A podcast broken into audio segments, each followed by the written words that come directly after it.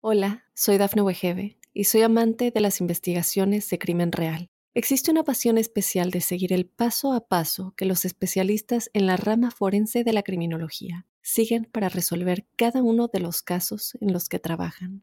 Si tú, como yo, eres una de las personas que encuentran fascinante escuchar este tipo de investigaciones, te invito a escuchar el podcast Trazos Criminales con la experta en perfilación criminal, Laura Quiñones Orquiza en tu plataforma de audio favorita.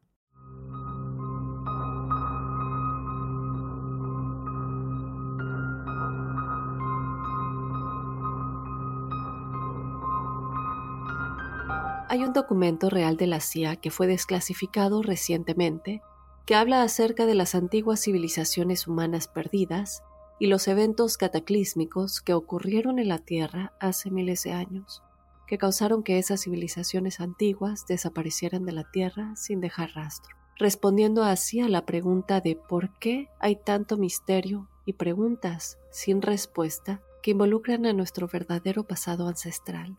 Y es difícil saber por dónde empezar ya que este documento tiene 57 páginas y hay mucho que decir al respecto. En el episodio de esta semana exploraremos todo acerca de estos archivos que tienen que ver con las civilizaciones antiguas, con la Atlántida, con cosas que dice la Biblia, eventos cataclísmicos y mucho más. Yo te doy la bienvenida a esta tercera semana de Códice Críptico, gracias por acompañarnos. Y antes de empezar, te quiero recordar que si tú quieres ser parte del episodio de testimoniales crípticos que tenemos todos los jueves, nos escribas tu historia paranormal o sobrenatural a códicecríptico.gmail.com para que seas parte de este episodio. Lo puedes escribir si quieres que yo lo lea aquí o de igual manera nos puedes mandar un mensaje de voz si lo quieres contar de tu propia voz.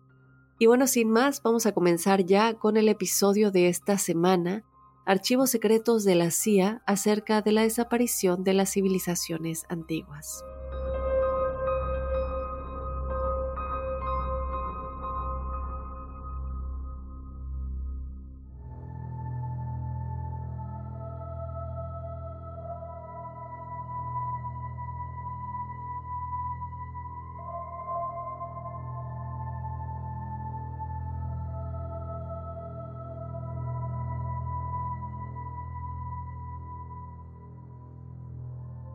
Como les dije en un principio, un documento real de la CIA fue desclasificado recientemente y bueno, estoy a punto de platicarles qué es lo que dicen estos archivos, pero también te voy a contar que hay páginas de este archivo que no fueron reveladas. Estos documentos de la CIA que fueron desclasificados hablan acerca de las civilizaciones antiguas perdidas, todos estos eventos que pueden haber sido los motivos por los que desaparecieron estas civilizaciones. Y la verdad es que hay muchas preguntas, yo creo que siempre nos hemos preguntado qué es lo que le pasó a estas civilizaciones, qué es realmente lo que las hizo desaparecer. Y también nos preguntamos mucho de los continentes perdidos. Así que bueno, denme este tiempo en este programa, acompáñenme para que juntos conectemos todo, ya que hay una gran variedad de detalles fascinantes crípticos que se incluyen en este documento desclasificado. Ahora, lo que quiero eh, mencionar aquí, que creo que es algo que muchos ya nos imaginamos y que siempre nos hace preguntarnos cómo es que se construyó esto, ¿cierto? ¿Qué es lo que hay adentro?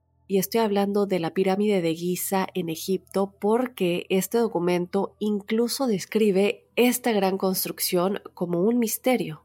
Y bueno, ciertamente lo es. Incluso hasta el día de hoy, en el 2023, no podemos explicar cómo se construyó esta pirámide. Y otra cosa que, que yo creo que siempre está allá afuera, la pregunta, ¿no? ¿Cómo podemos entender el diseño, no solamente el cómo construyeron esta gran pirámide y cómo transportaron todas estas piedras en esta forma, pero y, les voy a hablar de esto en un momento, no se despeguen porque les voy a explicar un poquito a qué me refiero con todo esto de, de las piedras, pero también el diseño interno, lo que para muchos indica algún tipo de propósito que está más allá de nuestra comprensión actual, ya que no se parece en nada, y esto lo voy a mencionar, a ninguna tumba egipcia que se haya encontrado. ¿Y por qué digo esto? Porque siempre se ha hablado de que la pirámide de Egipto, la pirámide de Giza, realmente es una tumba.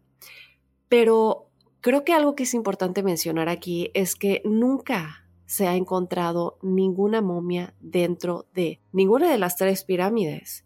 Y tampoco, y esto es algo que no se sabe mucho porque siempre hablamos de los jeroglíficos que hay en estas pirámides, no solamente en las de Egipto, pero hay un total de cero adentro en el diseño interno de esta pirámide. Y creo que otro hecho interesante que vale la pena recalcar y que yo he mencionado antes es que ni un solo jeroglífico encontrado en ninguna parte del antiguo Egipto muestra algo relacionado con una pirámide en lo absoluto. Y esto es muy extraño porque la Gran Pirámide fue incluso la estructura más alta hecha por el hombre en el mundo durante casi 4.000 años. Eso fue hasta la construcción de la Catedral de Lincoln en Inglaterra en 1100. Ahora, ustedes estarán preguntando, ¿todo esto qué tiene que ver con estos documentos de la CIA? ¿Qué tiene que ver? ¿Por qué nos lo están ocultando? Y bueno, esto de las civilizaciones antiguas, para muchos de ustedes podrá parecer obvio, pero denme un momento para que nos adentremos y comencemos a hablar un poquito más de por qué esto es importante y el por qué tal vez muchas de las páginas de este documento se editaron y se quedaron ocultas, es decir, que no las han sacado a la luz. Ahora, no olvidemos que la Gran Pirámide está construida como un rompecabezas tridimensional compuesto por unos 2 millones y medio de bloques de piedra que se apilan con una precisión increíble de casi 500 pies de alto y 750 pies de ancho en su base. Y esto es lo que yo estaba comentando hace un momento. ¿Cómo es posible que esto haya sido construido sin ningún tipo de tecnología como las que tenemos hoy en día? Ahora, este archivo desclasificado también enumera otros sitios misteriosos, incluido el de la isla de la Pascua, que en algún momento les platiqué de esto en alguna ocasión en otro podcast eh, en el pasado. Y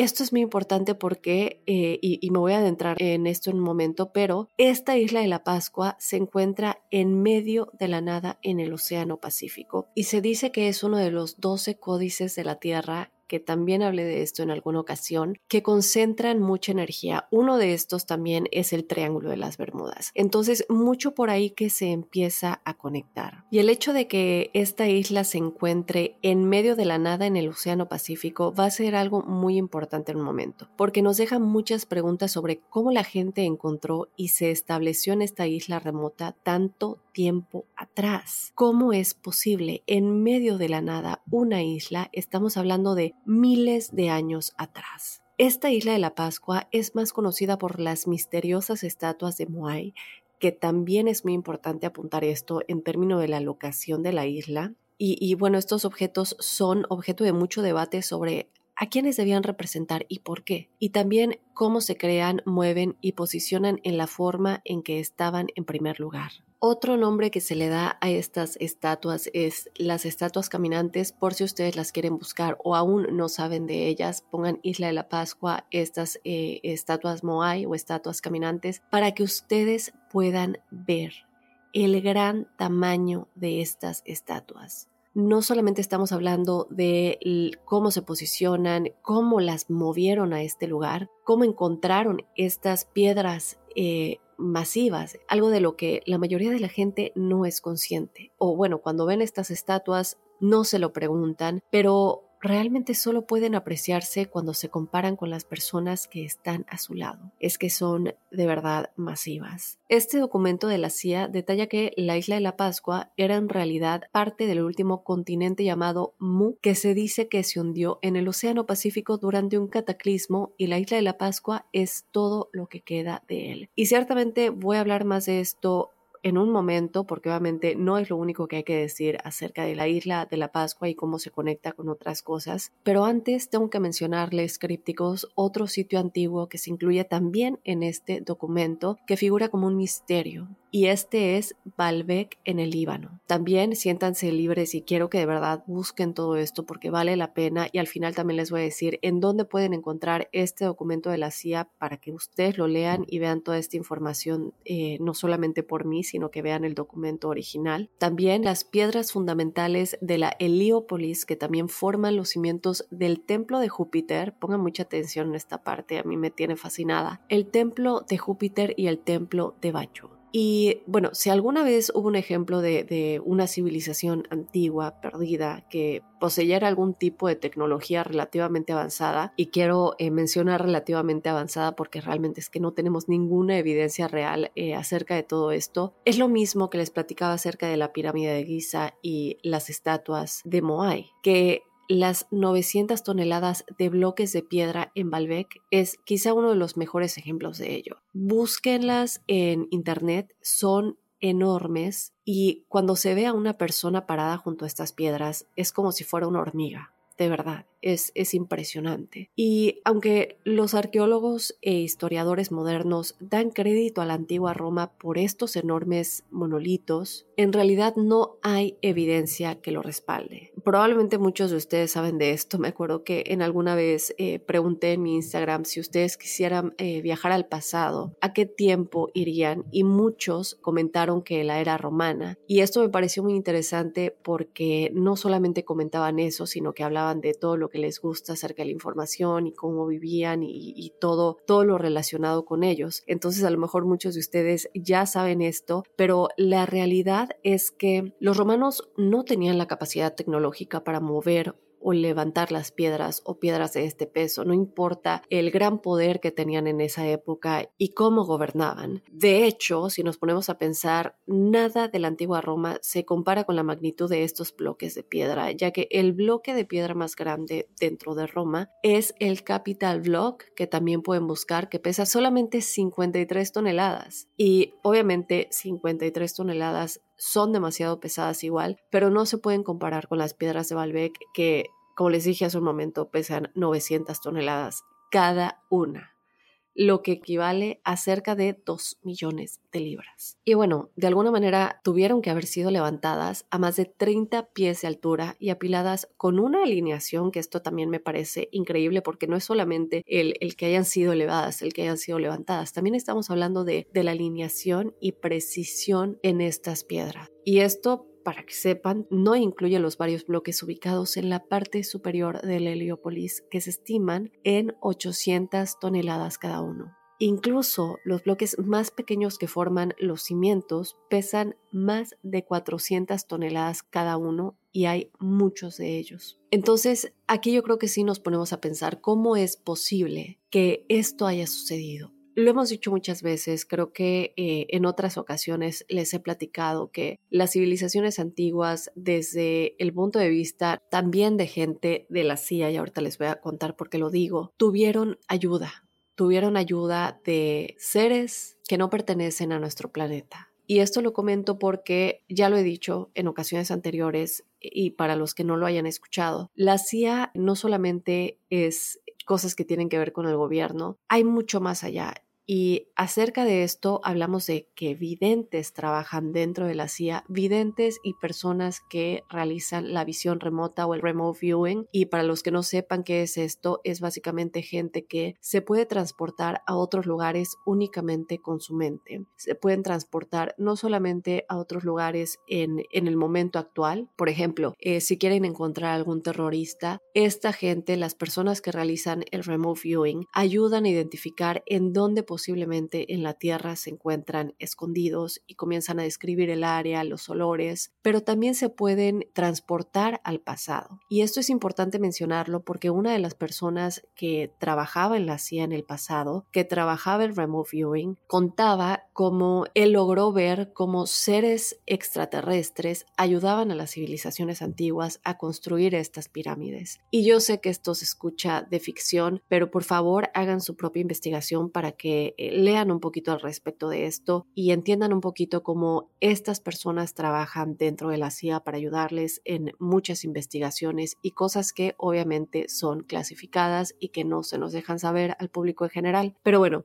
continuando con este tema, después de esta pequeña idea, quería comentarles, creo que un detalle muy significativo que a menudo se pasa por alto cuando se dice que los romanos posiblemente ayudaron, es el hecho de que los romanos ni siquiera se acreditaron a sí mismos por la de los cimientos de este sitio o tampoco los cimientos del templo de Júpiter o el templo de Bacchus. Y lo que es realmente extraño cuando consideramos el hecho de que los romanos documentaban todo lo que hacían, esto es muy extraño, que no lo hayan hecho, porque la distancia a la que se encuentra Baalbek de la capital romana, que en realidad está a más de 1400 millas de distancia, y en ese tiempo obviamente no hay manera de transportar estas piedras. Y en realidad sería significativamente más lejos si se viajara solo por tierra, como les decía hace un momento, y no por mar y aunque fuera por mar, no es posible. No había embarcaciones que tuvieran ese tamaño, que pudieran soportar tanto peso. Entonces, la pregunta que yo les quiero hacer aquí es si no creen que es extraño que los monolitos antiguos, más grandes, impresionantes, encontrados en el mundo, estén en un lugar tan remoto que está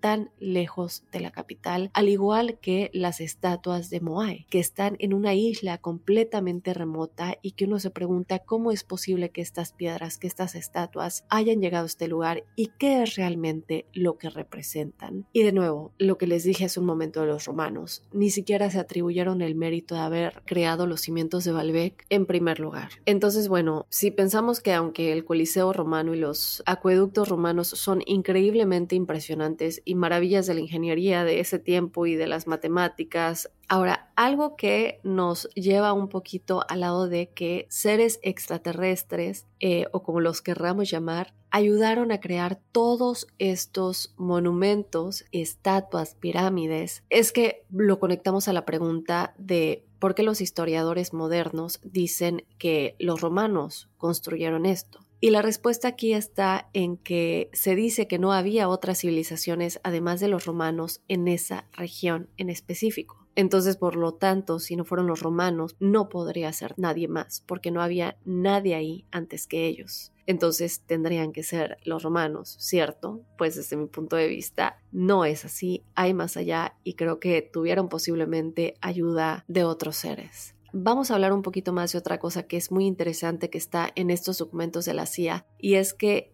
estas son las mismas personas que dicen que la civilización comenzó solamente hace 6.000 años. Y cuando digo estas mismas personas me refiero a estos historiadores modernos. Y cuando dicen hace 6.000 años, obviamente no tiene lógica. Estamos hablando del tiempo de los sumerios, por cierto. Y otra cosa que, que, si nos ponemos a pensar en lo que piensan estos historiadores, están ignorando por completo los temas de la esfinge, de la erosión hídrica y más información de hace más de 12.000 años. Ahora, algo que no he comentado es que obviamente todo esto y más se discute en este documento, todavía falta mucho por, por comentar, pero cuando digo documento, es que en realidad esto es esencialmente un ensayo que se compuso como un libro de no ficción, cabe aclarar, no ficción, escrito por una persona desconocida con el nombre de Chan Thomas en 1963 y que fue publicado por Emerson House en 1965 bajo el título La historia de Adán y Eva. Pero por alguna razón o razones completamente desconocidas y misteriosas, este libro fue clasificado por la CIA, la agencia Central de Inteligencia en 1966 y no se volvió a hacer público hasta 2013 gracias a la Ley de la Libertad de Información o el Acto de la Libertad de Información, pero no se hizo público a nosotros sino hasta el 2016. Hola, soy Dafne Wegebe y soy amante de las investigaciones de crimen real. Existe una pasión especial de seguir el paso a paso que los especialistas en la rama forense de la criminología siguen para resolver cada uno de los casos en los que trabajan. Si tú, como yo, eres una de las personas que encuentran fascinante escuchar este tipo de investigaciones, te invito a escuchar el podcast Trazos Criminales con la experta en perfilación criminal, Laura Quiñones Orquiza, en tu plataforma de audio favorita. Ahora muchos de ustedes estarán pensando, bueno, no sabemos quién es el autor, nadie lo conoce, a lo mejor no tiene credibilidad, pero cuando hablamos de que este se convirtió en un documento clasificado de la CIA, obviamente tampoco podemos tener el nombre de la persona. Es muy raro que podamos tener eh, el nombre de personas que están involucradas en la CIA, en este tipo de investigaciones o en este tipo de cuestiones, entonces me parece muy obvio que no sepamos eh, a ciencia cierta quién es él. Pongamos atención a otra cosa, que es donde creo que las cosas se ponen aún más raras y realmente nos hacen pensar. Y es que el libro original tenía 284 páginas. Y si se acuerdan bien, en un principio les dije que el documento solamente tiene 57 páginas, lo que quiere decir que omitieron páginas enteras por completo. Por ejemplo, el, archivo de publicación, que esto me parece muy interesante y, se conecta, creo yo, cuando hablamos de, de, lo editada que está la Biblia y de tantas cosas que se quitaron, es que este archivo de publicación se salta páginas. Y un ejemplo es que de la página 7, y ustedes lo van a poder ver si, si leen el documento directamente, les voy a dejar el link en donde pueden leer el documento en la descripción del, del podcast, pero se salta de la página 7 a la página 9, dejándonos obviamente con las preguntas y sin respuestas sobre por qué la página 8 se eliminó por completo, qué información tenía. Y digo, estamos hablando aquí de una página, pero tomemos en cuenta que de 284 páginas, únicamente 57 fueron publicadas. Entonces, la gran pregunta es, ¿qué pasa con todas estas páginas restantes que no se publicaron?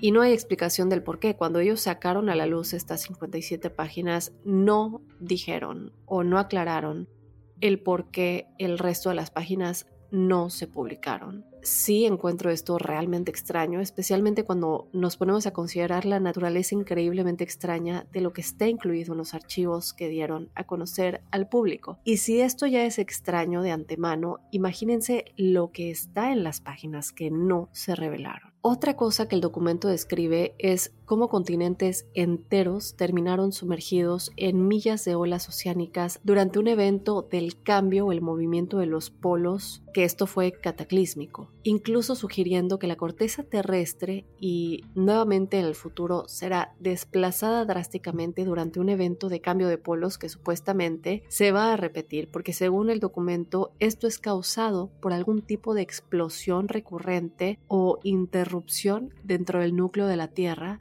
que hace que la Tierra que está abajo del océano se eleve y por, por, favor, yo sé que esta parte a lo mejor suena un poco aburrida y dirán, ay, bueno, no me interesa saber de todo esto, no, dame, dame lo interesante. Pero esto es importante. Son datos que aunque parezcan aburridos, son importantes. Y bueno, además, añadiéndole a esto, en ciertos casos, ciertas cadenas montañosas que estaban sumergidas bajo el océano después de este evento regresaron a la superficie y les voy a dar un poquito de las pruebas que se han encontrado en cuanto a esto. Pero otra cosa que les voy a comentar en un momento, eh, que muchos de ustedes ya me habrán escuchado hablar de esto, es del ojo del Sahara, que se dice que es la Atlántida. Eh, y, ustedes dirán, bueno, ¿cómo es posible que la Atlántida haya estado en un desierto, que haya estado en este lugar? No tiene lógica. Pero eh, si ustedes quieren que haga otro episodio con respecto a esto, por favor, platíquenme. En alguna ocasión hice uno, pero me encantaría en este podcast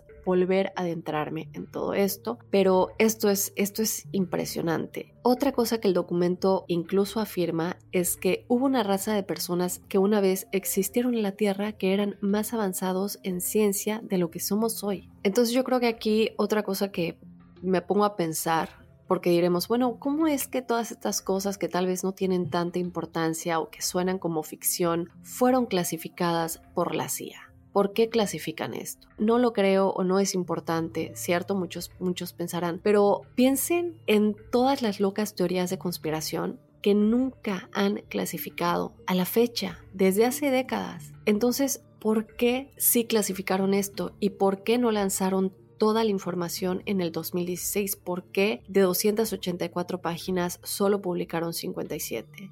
Ahora, cuando ustedes lean el documento, si, si van y deciden eh, verlo con sus propios ojos, van a ver que está dividido en seis partes. Y la primera parte es la descripción del autor de lo que sucederá durante el próximo cataclismo del restablecimiento de la civilización y cómo se verá, que por supuesto menciona lo siguiente porque es algo que supuestamente pasó en el pasado, que fueron vientos de mil millas por hora y de las inundaciones continentales, eh, como lo mencioné hace un momento, ilustrando esencialmente, crípticos, la destrucción total de esta era de la humanidad. No quiero que se alarmen o que piensen, oh, esto va a pasar pronto. Estamos hablando de cosas que pasaron millones de años atrás y que no sabemos cuándo vayan a pasar otra vez. Pero este próximo cataclismo supuestamente restablecería el cómo se verá la próxima raza que habite esta tierra Y esto básicamente afirma que compartiremos el mismo destino que nuestros ancestros antiguos experimentaron múltiples veces en el pasado, porque supuestamente las civilizaciones se han restablecido una y otra vez durante millones de años, esencialmente reiniciándonos a la edad de piedra, teniendo que comenzar de nuevo desde cero con nuestro conocimiento y desarrollo tecnológico. Ahora no estamos hablando de nosotros como raza humana, eh, creo que en muchas veces hemos hablado de la reencarnación y cómo nosotros hemos reencarnado no solamente en esta tierra, pero en otros planetas y no sabemos cuál es el camino de nuestra alma. Pero quien sea que vuelva a habitar esta tierra, seamos nosotros en otra civilización, en otra raza o sean otras personas, esto es supuestamente lo que se dice, que la civilización que habite esta tierra de nuevo tiene que comenzar desde cero con nuestro conocimiento y desarrollo tecnológico. El documento une específicamente civilizaciones y religiones antiguas en múltiples instancias y esto lo encontré muy muy interesante porque aquí conectamos un poquito lo que dice la Biblia con todo lo que son las civilizaciones antiguas y los dioses también. Y lo que dice, eh, o bueno, lo que este documento declara es que Noé, Adán y Eva, el dios hindú Vishnu, y el dios egipcio Osiris están conectados por diferentes cataclismos individuales que restablecieron sus civilizaciones en los últimos 10 millones de años, incluso conectando a Jesús con Osiris, la Polinesia y el dios Taroa con Zeus y Vishnu alegando que todo se conecta con la descripción de la Atlántida y el continente perdido de Mu y la destrucción de los dioses griegos en el Olimpo, alegando que las raíces de las historias antiguas discutidas en la Biblia y las religiones del hinduismo, el budismo y el islam tienen el mismo origen, solamente que está explicado de manera diferente. Ahora, nosotros sabemos algo que yo me puse a pensar. Es cuando pensamos, por ejemplo, en el Homo sapiens. Y esto lo menciono porque estamos hablando de dos teorías muy diferentes, pero no podemos asegurar que una sea verdad y que la otra no. Posiblemente hay más allá de eso. Posiblemente las dos son reales, pero en diferentes direcciones. Y otra cosa que quiero mencionar es que cuando hablamos de los dioses, sabemos que las civilizaciones antiguas siempre creyeron en estos dioses, entonces podemos tal vez pensar aquí que ellos obviamente escribían acerca de ellos y se crearon estas conexiones.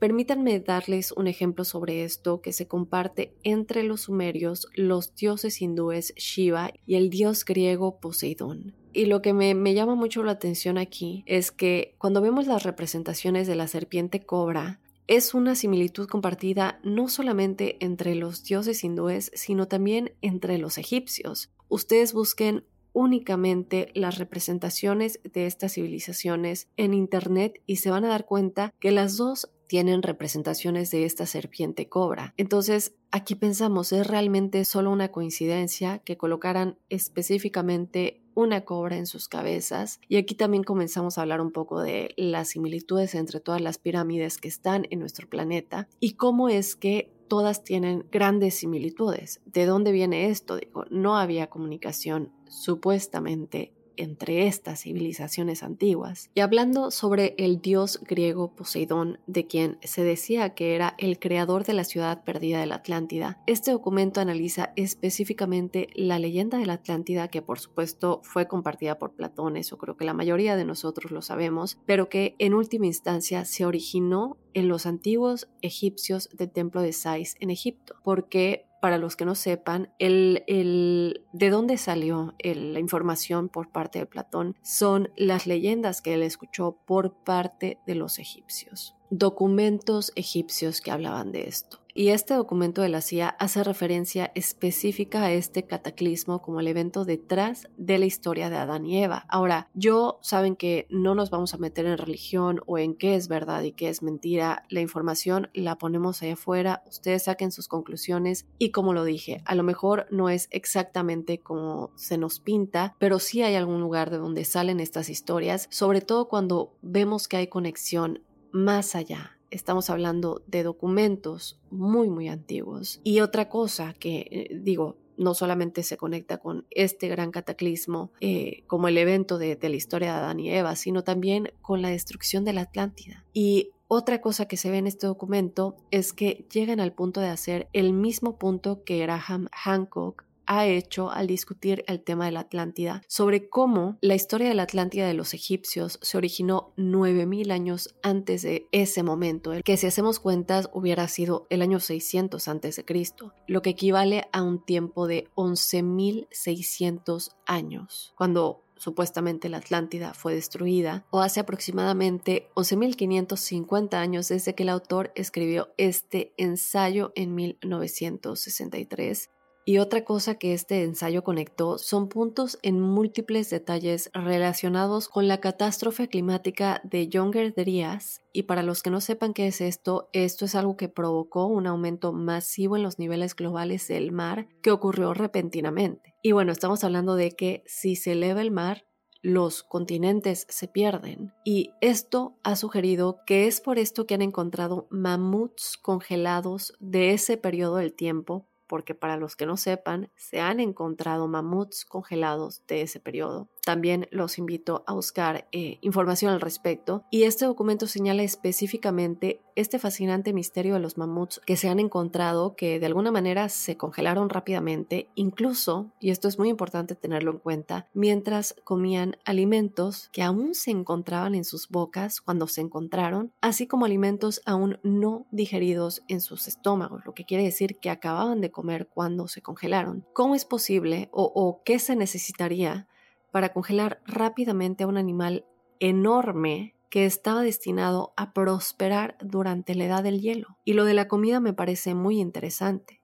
Esto obviamente es un misterio sin explicación o se puede asumir muchas de las cosas de las que estamos platicando tienen que ver con, con que esto haya sucedido y es simplemente asombroso. Ahora, la siguiente parte es muy controvertida y muchos obviamente niegan todavía la posibilidad de que esto sea verdad y es que el documento describe un evento que fue algo que también les comenté hace un momento, el cambio o movimiento de polos geomagnético. Esto habría causado cambios catastróficos en el clima, así como cambios masivos en la corteza terrestre. Todo esto supuestamente sucedió en un periodo de 6 a 12 horas, esencialmente de un cuarto a la mitad de un día y este habría sido el resultado de una explosión o ruptura dentro del núcleo terrestre que causó estragos en la Tierra durante los próximos seis días. El documento después de esto continúa explicando que el núcleo de la Tierra cambia físicamente, lo que hace que cambien los polos magnéticos. Y aquí, bueno, es que hay tantas cosas que, que, decía al respecto, pero esto hace que la corteza terrestre se mueva sobre ese líquido en la Tierra y la catástrofe ocurre cuando la atmósfera y los océanos continúan con su impulso en su camino normal, inundando continentes, pensemos en la Atlántida y en muchas civilizaciones perdidas, con agua y causando vientos sin precedentes en la atmósfera.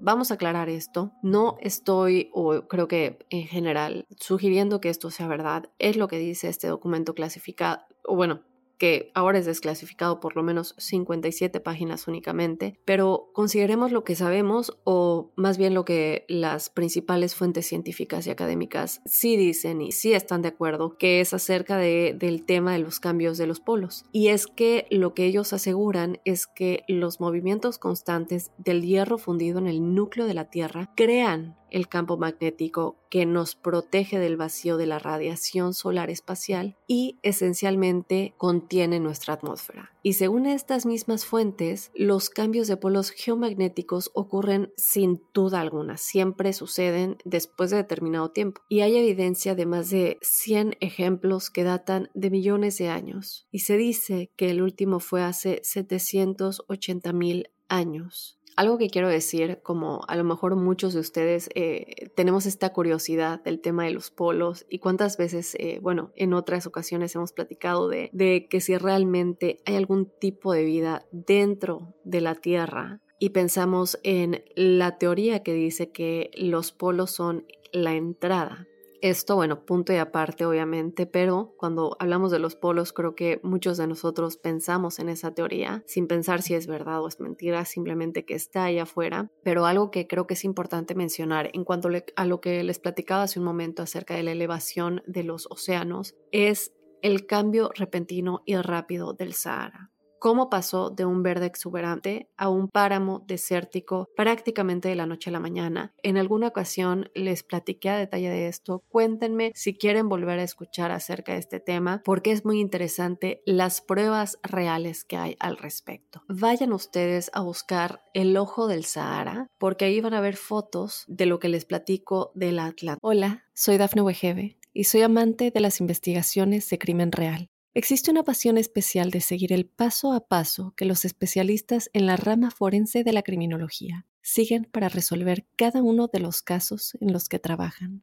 Si tú, como yo, eres una de las personas que encuentran fascinante escuchar este tipo de investigaciones, te invito a escuchar el podcast Trazos Criminales con la experta en perfilación criminal, Laura Quiñones Orquiza, en tu plataforma de audio favorita. Pensemos únicamente en la actualidad, como ejemplo, a las consecuencias que nos dio el, terremoto, si se acuerdan muchos de ustedes, el, terremoto y, consecuente tsunami de Japón en el 2011, que fue un terremoto de magnitud 8.9, bueno, unos dicen 8.9, unos dicen 9, pero bueno, sabemos que esto es lo más alto y lo que sucedió es que este terremoto movió toda la costa de Japón ocho pies en cuestión de momentos crípticos. Y los científicos se quedaron absolutamente atónitos por este descubrimiento. Ahora, no solamente estamos hablando de que movió a Japón ocho pies, sino que también acortó los días en la Tierra. Muy poco, 1.6 microsegundos. No parece ser mucho, pero si consideramos esto e incluso el cambio de la inclinación del eje de la Tierra en 6 pulgadas y media, Literalmente, este terremoto movió a la Tierra en general. Y este no es el único ejemplo del movimiento de la corteza continental debido a un terremoto. Es decir, tenemos el terremoto de magnitud 7.8 que movió dos islas de las costas de Nueva Zelanda por 5 metros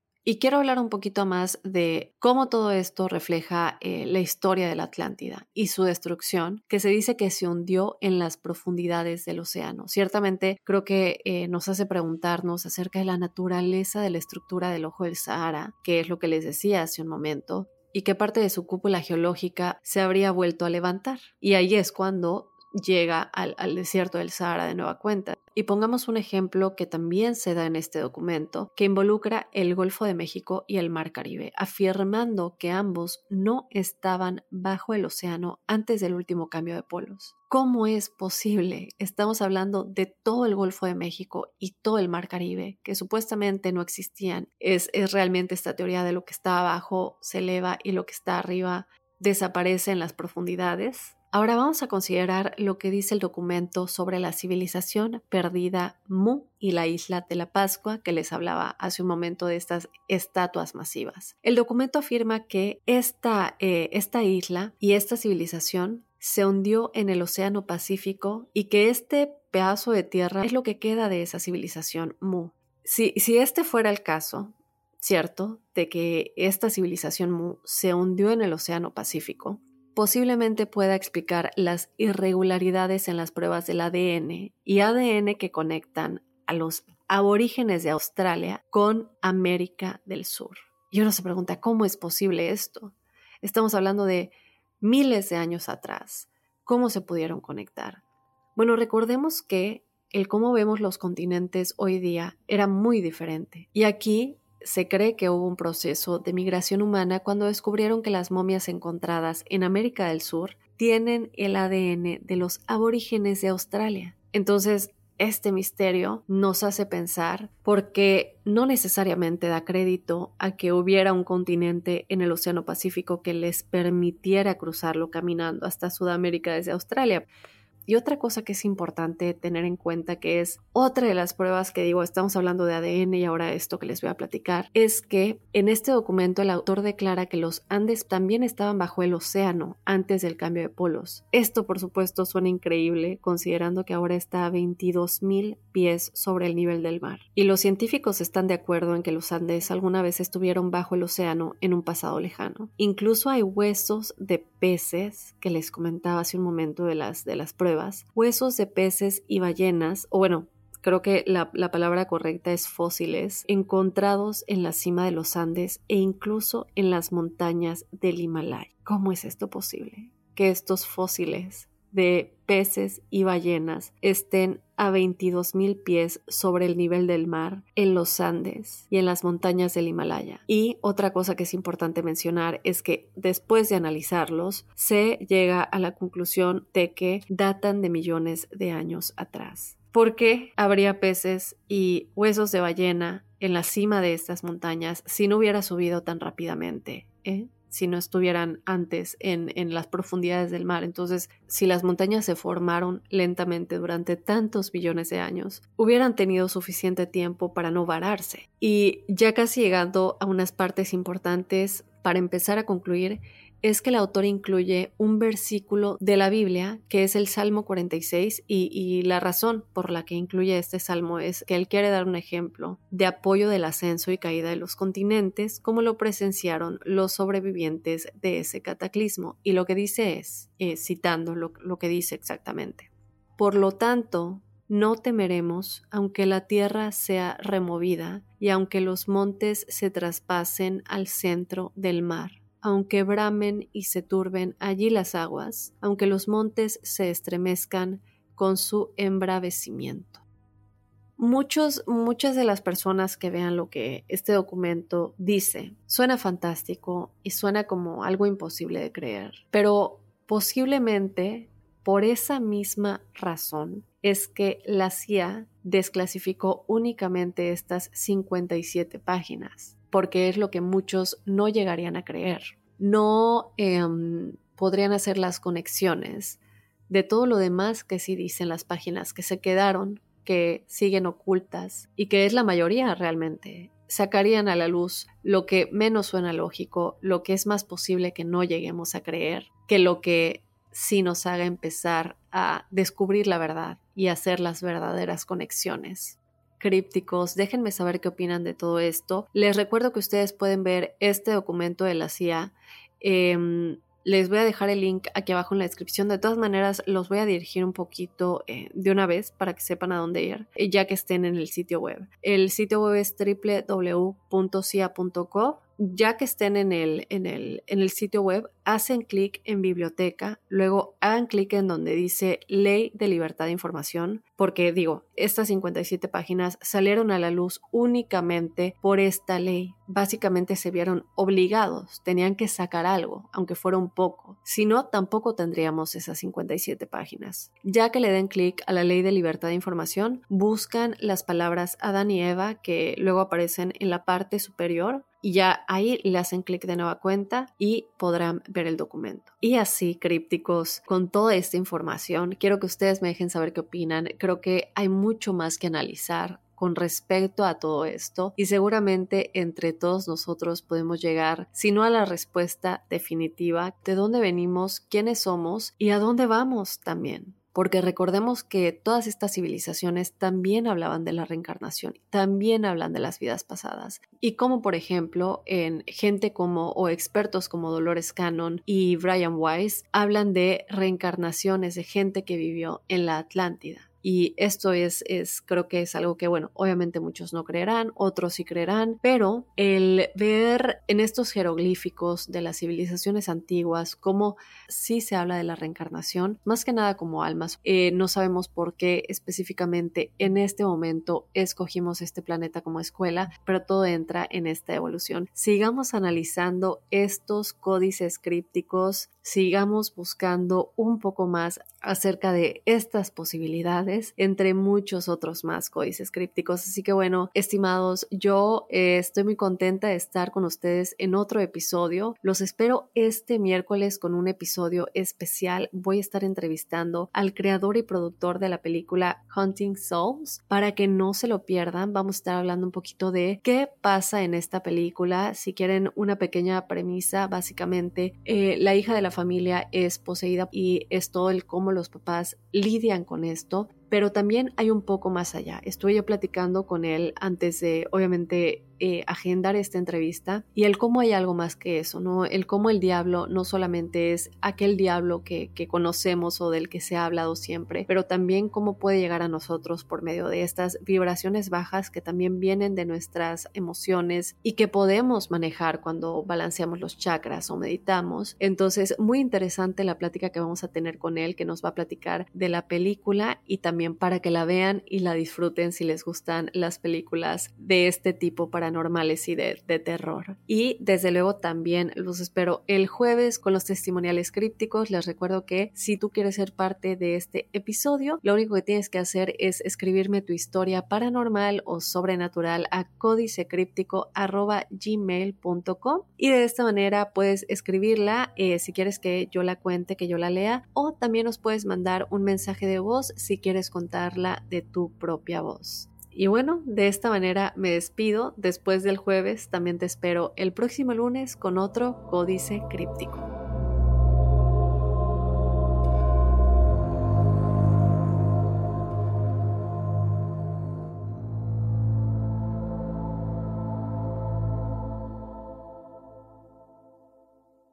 Hola, soy Dafne Wegebe y soy amante de las investigaciones de crimen real. Existe una pasión especial de seguir el paso a paso que los especialistas en la rama forense de la criminología siguen para resolver cada uno de los casos en los que trabajan.